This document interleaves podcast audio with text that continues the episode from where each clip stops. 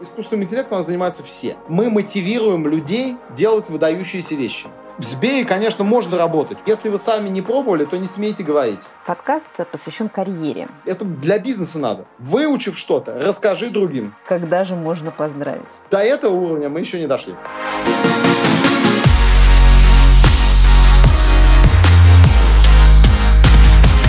Всем привет! Это подкаст «Сбер о карьере». Меня зовут Наталья Журавлева, и здесь мы говорим о том, как развиваться, какой может быть карьера, что важно для успеха в современных организациях. Сегодня мы хотим поговорить о возможностях карьеры для тех, кому нравится наука. У нас в гостях с огромным удовольствием рада вам представить Альберт Ефимов, вице-президент, директор управления исследований и инноваций Сбербанка, а также заведующий кафедрой инженерной кибернетики МИСИСа. Альберт, привет! Привет, Наташа! Альберт, скажи, пожалуйста, вообще возможно ли это э, и заниматься наукой, и работать в организации, в какой-то организации, именно которая занимается бизнесом? Значит, на такой сложный вопрос невозможно ответить однозначно. Это просто надо всегда иметь в виду, поэтому сразу об этом заявляю. А, но сначала хотел бы просто сказать, а, когда мы э, больше года назад снимали ролик, посвященный исследователям Сбера, мы эту тему там подняли. И она звучала примерно следующим образом. Если мы принимаем на работу а, к нам, а мы действительно это делаем, лучших ученых, исследователей, инженеров, которые делают искусственный интеллект, AR, VR, а, занимаются математикой, а, различными роботехническими а, продуктами, которые мы в том числе выводим на рынок, то можем ли мы их лишать права быть любопытными? Это люди, которые попадают в исследовательскую деятельность так или иначе, путем какого-то отбора, естественного отбора, они всегда имеют любопытство больше, чем среднего. И мы ни в коем случае в нашей организации не должны их лишать этой возможности. И это невероятно важная вещь, которую э, Сбер э, совершенно потрясающим, уникальным образом сумел воплотить. Поэтому э, с этой точки зрения, э, может ли человек, которому нравится наука, и исследовательская деятельность, заниматься этой деятельностью с БЕ? Ответ однозначно да. Но, но, всегда есть но. Значит, потому что есть две разных науки. И в этом там, когда вот мы говорим, может ли человек заниматься с любовью к науке наукой, да, а, есть но, потому что две разные науки. Первая наука, такая большая наука, которая а, связана с поиском а, ответов на величайшие загадки жизни, смерти, природы, окружающего мира, цифр, математики и так далее, и так далее, человеческого мозга. И эта наука, она не то, что ей нельзя заниматься в СБЕ, но просто она сама по себе такова, что она требует полного самоотречения от человека. Она требует вот прям заниматься этим 24 на 7, нужно жить этим. И в Сбее, конечно, можно работать. У меня есть э, знакомые, которые работают в Сбее и продолжают заниматься большой наукой. Но им действительно очень сложно совмещать и то, и это, потому что и там сложно строить карьеру, потому что хочется заниматься наукой. И в СБЕ тоже, на самом деле, сложно двигаться по карьерной лестнице, потому что работа в СБЕ тоже требует очень большой самоотдачи. Поэтому, когда мы говорим про фундаментальную науку, то лучше заниматься там, где занимаются все вместе фундаментальной наукой. И из чистого любопытства ищут ответы на возникающие вопросы. А в СБЕ мы в основном на большой части сосредоточены на э, тем, чтобы помочь бизнесу э, решить сложные задачи, которые в целом невозможно просто купить на открытом рынке в, ну, у того или иного вендора. Но часть фундаментальных э, проблем, например, решает наш Институт искусственного интеллекта, который затем и создан, чтобы дать возможность ученым решать задачи, которые еще не решены, но в целом никакого э, прикладного применения, ну, по крайней мере, в каком-то очень близком базовом будущем, не имеют. Именно поэтому та фокусная область внимания искусственный интеллект и заслужила ну, такого органа, который у нас называется Институт искусственного интеллекта. И я надеюсь, что наши э, исследователи, ученые, которые там работают, будут радовать интересными вещами. Альберт, но ну, мы поговорим еще о том, а, как можно, а, работая в бизнес-организации, заниматься наукой. Но, конечно, прежде всего интересна твоя карьера. Ты пришел в Сбер заниматься таким направлением, как робототехника. Это нестандартное для организации направление. Это не маркетолог, не финансист, не HR, которых много. Скажи, пожалуйста, как тебя нашел Сбер? Да, Наташа, это прям еще сложнее даже вопрос. Он потребует развернутого ответа, прямо скажем.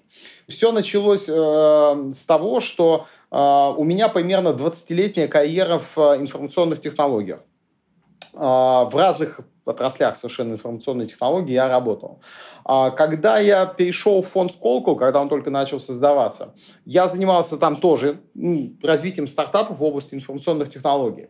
Но в какой-то момент любому человеку, у которого 20 лет за плечами карьера в информационных технологиях, значит, э, в принципе, любой стартап, который что-то делает, покажется довольно скучным.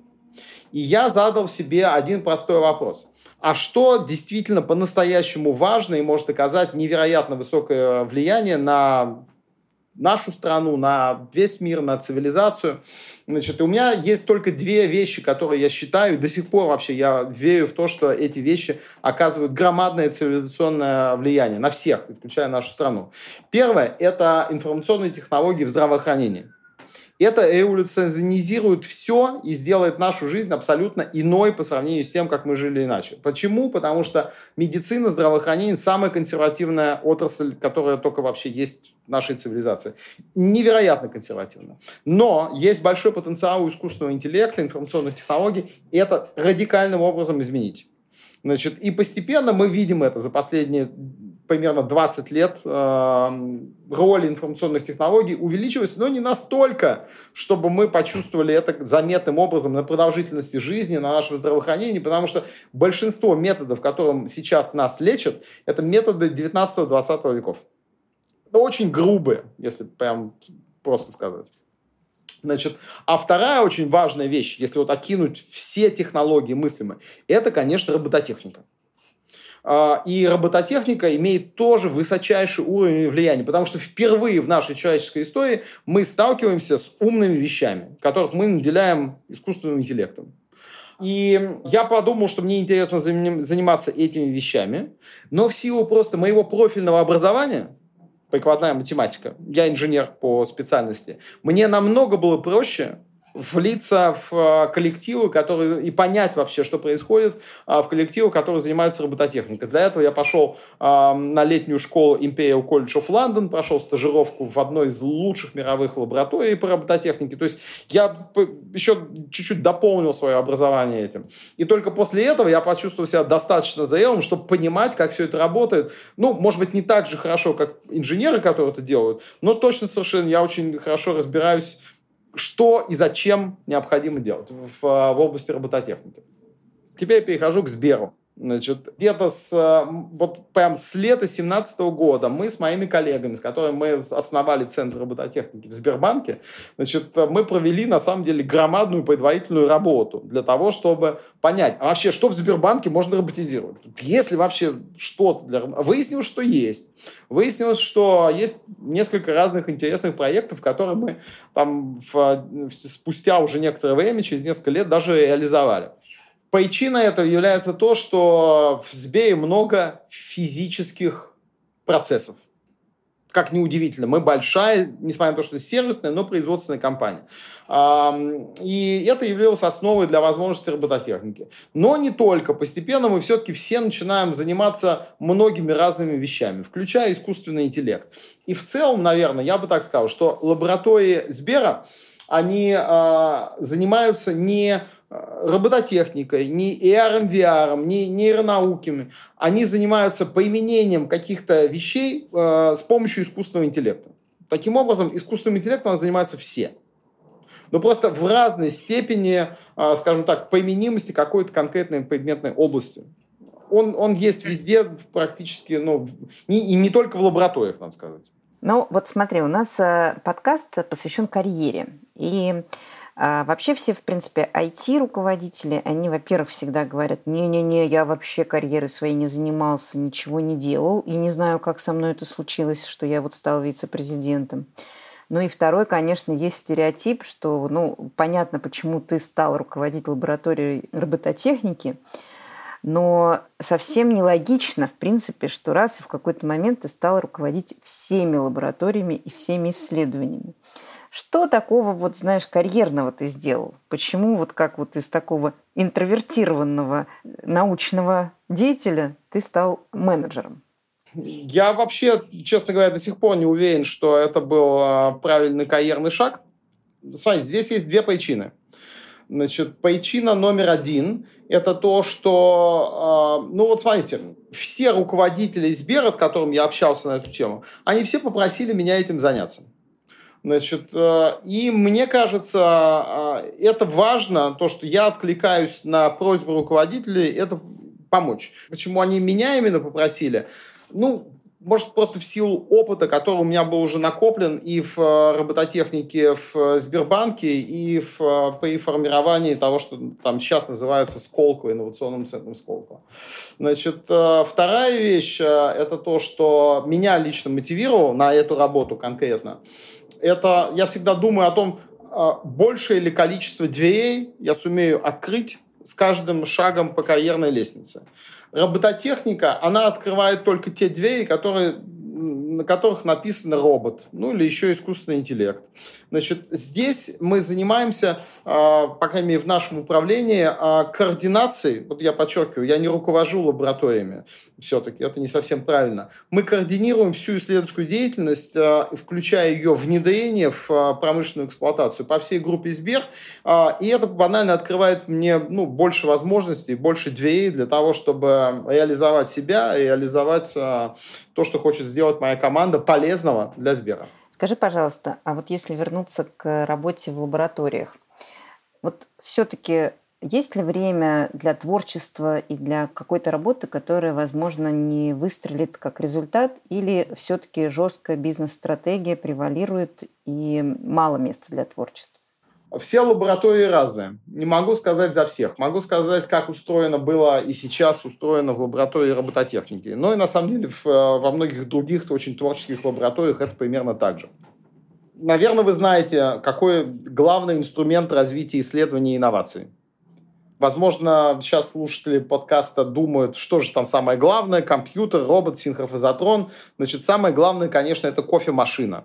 Значит, э, образно говоря, это возможность для людей общаться э, и создавать новые идеи. Значит, начну чуть-чуть издалека как строится вообще хорошая лаборатория, из каких компонентов она состоит. Неважно, какая лаборатория. Это может быть гуманитарная лаборатория по образованию, это может быть что угодно. Но у любой лаборатории есть три важнейших компонента. Первое – это правильные люди э, занимаются правильными вещами. Ну, то есть они банально должны быть компетентны в том, что они делают. Потому что если они некомпетентны, и если им еще дали неправильные цели, то очень сложно что-то сделать. Вторая важная вещь. У них есть правильные инструменты, которые отвечают их целям. Это и финансы, компьютеры, роботы, что угодно. Но у них должны быть инструменты, станки, машины, как назовите это как угодно. Значит, должны быть инструменты. И третий важнейший элемент э, – это лаборатория должна уметь создавать точки роста новых идей. То есть, если первые две кажутся совершенно очевидными, то э, третий элемент, он не является очевидным. Но если нет э, новых идей, генерации, потому что не все идеи находятся в голове руководителя лаборатории. Не все идеи находятся в головах наших руководителей.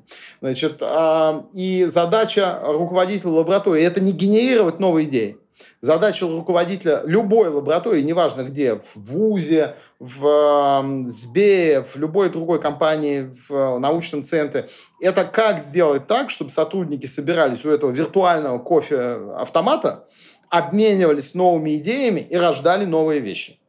И вот это самое важное, это самое сложное. Это, я бы сказал, что очень мало достижимо потому что оно требует фокусного внимания. Теперь просто перехожу к тому, что мы делали в лаборатории робототехники.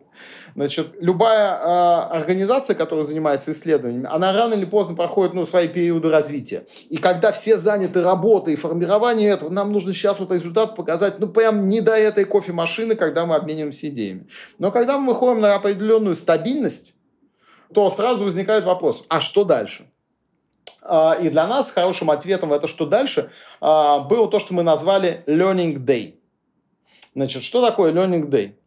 Мы сказали, каждый человек, каждый сотрудник лаборатории, начиная там буквально от э, административных сотрудников, выдающимися нашими исследователями, инженерами, все имеют право один день в неделю посвятить изучению чего-то И они могут изучить, ну, может, менеджерский какой-то курс, может быть, там, усовершенствовать свои знания э, нейронных сетей, еще что угодно. Но они имеют вот прям святое право на одну неделю, один раз в неделю это сделать. Ну, четыре раза в месяц получается вообще. Это, на самом деле, довольно много. А, значит, они могут находиться на рабочем месте, они могут находиться где угодно, в ВУЗе, но это прям их святое право. Но в обмен на это, выучив что-то, расскажи другим. Поэтому раз в месяц, уже раз в месяц, мы все собирались и рассказывали, что кто выучил что достиг, что, чему научился. Соответственно, было куча критики. Все критиковали друг друга. Ну, вообще, это уже все, все известно давно, ты что-то не то вообще там сделал. Люди рассказывали про свои научные статьи, про то, что они выучили. А, значит, э, были у нас доклады, посвященные социальному взаимодействию там, людей внутри лаборатории. То есть куча всего разного. И на самом деле примерно то же самое мы поддерживаем и у себя в, управлении, потому что вот этот обмен идеями а, должен продолжаться. К примеру, наверное, известно некоторым сотрудникам Сбера, Наташа, наверняка вам известно, мы запустили научную премию Сбера. Ну, это произошло 16 сентября, не так уж и давно. И по горячим следам наши сотрудники провели примерно два с половиной часа, когда они в деталях рассказали, как они все это сделали. Начиная от момента придумали и кончая до момента запустили все. Вот прям весь комплекс сложнейших взаимодействия с юристами, финансистами, с маркетингом, а, прям совсем. И всем рассказывали. Почему это важно очень знать, потому что это вовлекает, во-первых, людей в, эту работу, а во-вторых, мы делимся необходимым опытом, который у нас есть. То есть это я хочу сказать, что такой learning, а, вот это обучение, больше, чем обучение. Оно возможно практически в любой среде. Ну, то есть не только жесткая бизнес-ориентация. Точно есть пространство для развития да, и для творчества. Я даже не могу сказать, что это не жестко. Это для бизнеса надо. Потому что когда мы имеем команду единомышленников, это для бизнеса намного лучше, чем если у нас есть команда людей, которые не знают, что делать с этим столом. Альберт, ну вот я тут тебя недавно встретила после демо-дня. Демо-день – это ответственное мероприятие, где вы показываете свои результаты в лаборатории всему топ-менеджменту. И спросила, можно ли тебя поздравить. Ну, ты как-то сказал, что нет, и э, проходящий мимо человек, я даже не поняла, он, наверное, тебе знаком, он говорит, Альберт, а когда же все-таки можно будет поздравить? Я не услышала ответ, но мне, конечно, очень хочется. Вот что ты считаешь вашим результатом и когда же можно поздравить? есть два, две стадии вообще результата. Первая стадия результата – это, э, я так образно ее скажу, «Ой, мама, посмотри, что я сделал». Иногда мы получали ответ «да, действительно хорошо», а иногда получали критические отзывы. И в целом это было понятно. Следующий уровень, который возвышается над этим, заключается в следующем. Э, люди смотрят на то, что мы сделаем, и говорят, мы не понимаем, как они это сделали. И вот до этого уровня мы еще не дошли. Это должно быть что-то такое, что не просто поражает воображение, а просто люди даже не понимают, как это работает. Вот это еще нам предстоит сделать. И а, это понятно, что это должно транслироваться в бизнес-результаты. Но когда у людей возникает ощущение, а, знаете, вот а, в нашем ролике, который мы вместе с вами делали, мы в конце написали фразу а, «чуть больше, чем магия». А, Артур Кларк говорил так, что продвинутая технология неотличима от магии. И в этом смысле мы должны создавать те технологии, которые были очень слабо отличимы от магии. У некоторых бигтехов это вообще получается. Ну, то есть это не что-то такое недостижимое. Ну, то есть мы знаем, что это возможно. Но мы должны создавать именно вещи, которые вот прям поражают воображение и полезны для окружающих. Потому что никто не скажет, ну, мы не понимаем, как это сделали, но это никому не нужно. Это, ну, зачем? Скажи, пожалуйста, зачем вообще участвовать в конкурсах и премиях? Это прекрасный вопрос.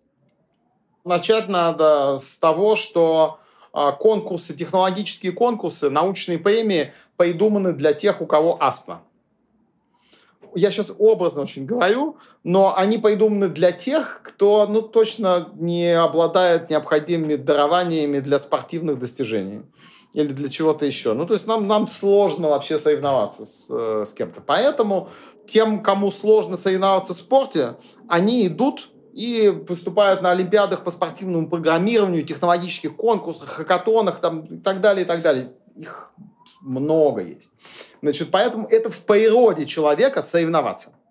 Вот просто это надо понять. Это, это наша часть нашей природы. Сдерживать это бессмысленно. Надо просто это всегда использовать. А, значит, это первая причина, это часть нашей природы. Мы такие животные. Потому что игра и соревнования между животными появились раньше человека. Эволюционно это старше, чем мы. Значит, мы не можем не соревноваться. Это первая важная причина. Вторая важная причина э, это то, что с помощью э, премии, например, научной премии Сбера, мы мотивируем людей делать выдающиеся вещи. Мы даем им понять, что то, что они сделали, важно. Но подчеркиваю, не в глазах, например, Сбера, в этом смысл научной премии. Это не премия, которую дает Сбер. Это премия, которая поддержана Сбером, но дают ученые для ученых. Значит, э, ценность премии всегда, любой, научной, определяется тем, а какие ученые ее вручают. А какие ученые приняли решение, что это ценно. И вот этот авторитет, который дается, он невероятно важен. К сожалению, э, во многих других технологических конкурсах, научных премиях мы не видим этого авторитета. Но то, что мы делаем в Сбее, имеет и будет иметь всегда вот эту безупречную планку высочайшего авторитета. Ну, для нас э, такой, я нельзя даже сказать недостижимой, а достижимой планкой, простите, является Нобелевская премия. Вот мы идем ровно к этому. Механизмы, уровень отбора, экспертизы, все э, мы делаем так, чтобы нас сравнивали с этой выдающейся премией, которая без сомнения вызывает у всех глубочайшее уважение за уже там, свою более чем столетнюю историю. Я надеюсь, что и наша премия тоже переживет всех нас. Ты недавно защитил кандидатскую диссертацию. Вот скажи, пожалуйста, зачем человеку, который уже в жизни как-то устоялся, уже э, на успешной работе, зачем защищать диссертацию? А, слушайте, ну это на самом деле ответ на это очень простой. Значит, э, есть так называемый комплекс самозванца. Ну, как HR, вы знаете вообще об этом. И вот возвращаясь, а как я вообще попал на должность вице-президента Сбера? Ну, там есть какая-то логика в этом объяснении. Но я всегда сам себе задаю вопрос. Слушайте, я, наверное, все-таки не очень сильно этого достоин. Значит, э, потому что я делаю кучу ошибок в моей работе. Вот прям честно. Я, ну, я всегда, правда, честно в них признаюсь. И для меня единственный способ вообще борьбы с э, вот этим комплексом самозванца является надо себя попробовать в чем-то еще. Значит, поэтому я всей молодежи, которая сейчас нас слышит, призываю, защищайтесь, пожалуйста, до 30 лет. Потому что когда вы будете защищаться, когда вам 50, это не просто в э, два с половиной раза сложнее.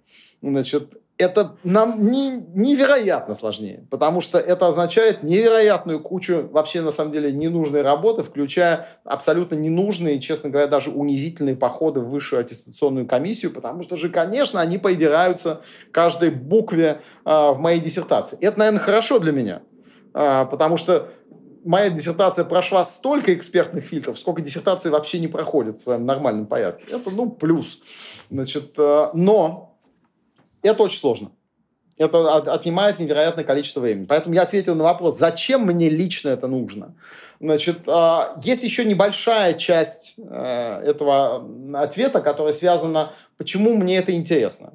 Зачем лично нужно, я ответил. Но почему мне было это интересно? Потому что когда я а, занимаюсь чем-то новым, у меня есть простой способ заняться чем-то новым. Я всегда пишу научную статью. Ну, то есть, вот, например, искусственный интеллект был для меня новой областью, которой я начал заниматься еще там до прихода в Сбер, и робототехника. И я начал в ней разбираться, я начал писать научные статьи, разбираться, участвовать в дискуссиях с учеными о этой области. Значит, и я не очень люблю писать диссертацию, ее никто не любит. Я уверен, ты меня понимаешь. А, но я честно, искренне люблю писать научные статьи.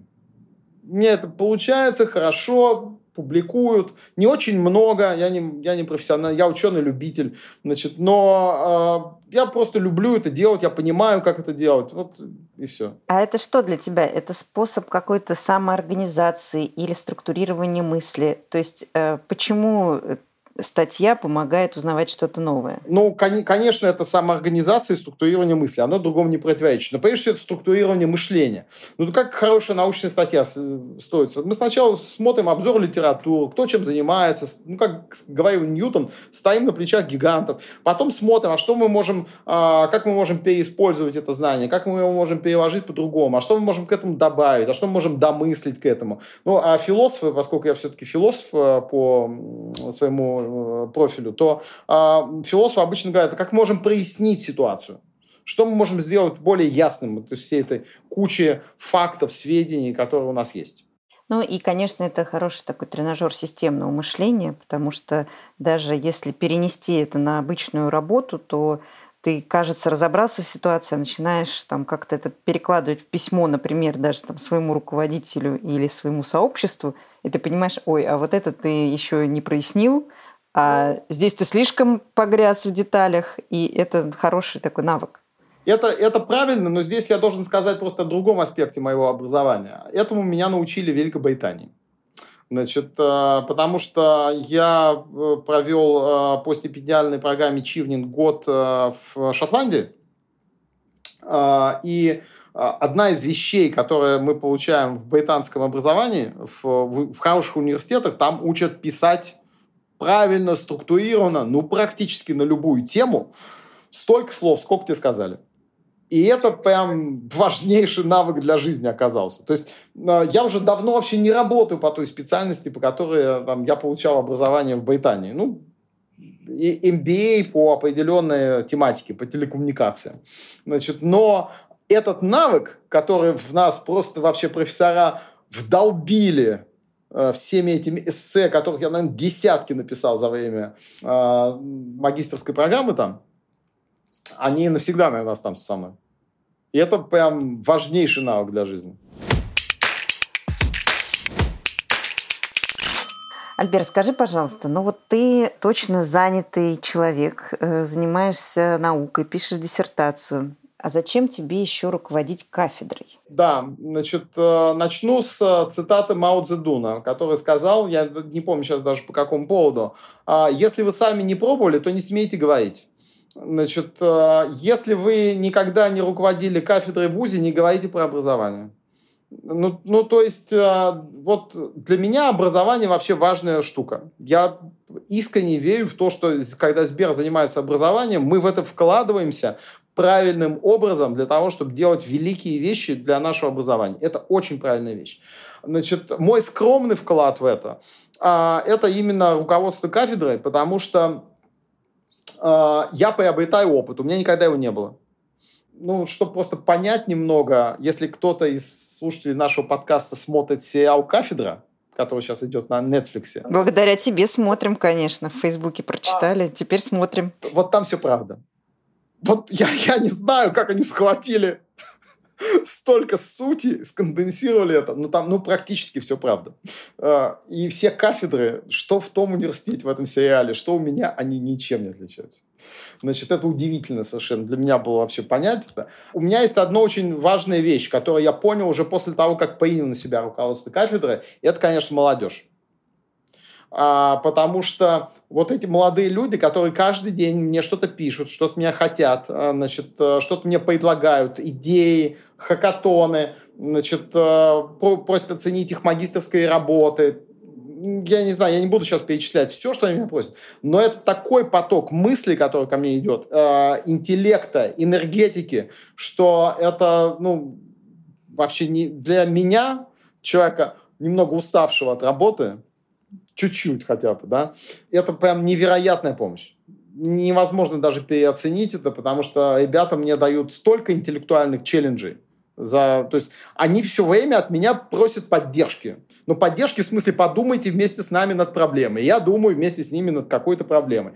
Значит, сначала я в этой проблеме не разбираюсь, они меня погружают в эту проблему. Потом мы вместе находим какое-то решение. Они даже иногда соглашаются со мной, но иногда спорят со мной. И так далее, и так далее. И вот это прям невозможно переоценить. Это важнейшая вещь. Поэтому молодежь, которая со мной работает, а, эти 350 молодых людей, они все с разными характерами, они все очень разные. Но то, что они мне дают, это бесценно. Интересно, что, знаешь, в нашем подкасте ты уже не первый, кто говорит про ценность общения с молодежью для разных вообще на самом деле целей и для того, чтобы оставаться дольше в профессии, и чтобы в принципе молодым, и чтобы работать эффективнее. В противовес тому, что сейчас обычно вроде критикуют молодежь и говорят, что они какие-то совсем потерянные у нас поколения. Они, они действительно э, не, не, они не то что потерянные, но э, они очень разные. А, есть те, кто из них, ну, природно прям энергичные люди, и они отчаянно стремятся что-то оставить след и жить, да, что-то делать. А есть те, кто идут прям по течению. И это действительно правда. А, мы учимся работать и с теми, и с другими, но, очевидно, ну, необходимы разные совершенно методы. Я здесь хочу, вот э, если из слушателей подкаста есть кто-то, кто работает с моими студентами в МИСИСе, они совершенно в разных вообще э, находятся сейчас на стажировках ну, в полдюжины, наверное, разных подразделений. Ребята, вам большое спасибо за то, что им помогаете. Альберт, ну последний вопрос. Я заметила у тебя в профиле среди интересов гунфу. Ну, я ради интереса погуглила, и кажется, что к теме карьеры это имеет отношение. Что это такое? Гунфу – это древнекитайское боевое искусство, которое во многом уже перестало быть отчасти боевым, а, но в этом смысле мы все, ты, я, мы все являемся в каком-то смысле бойцами с хаосом, а, которые с энтропией, которая все время вообще приходит к нам, и мы пытаемся наладить хоть какой-то порядок вообще в том хаосе, который неизбежно подступает, если мы откажемся от борьбы.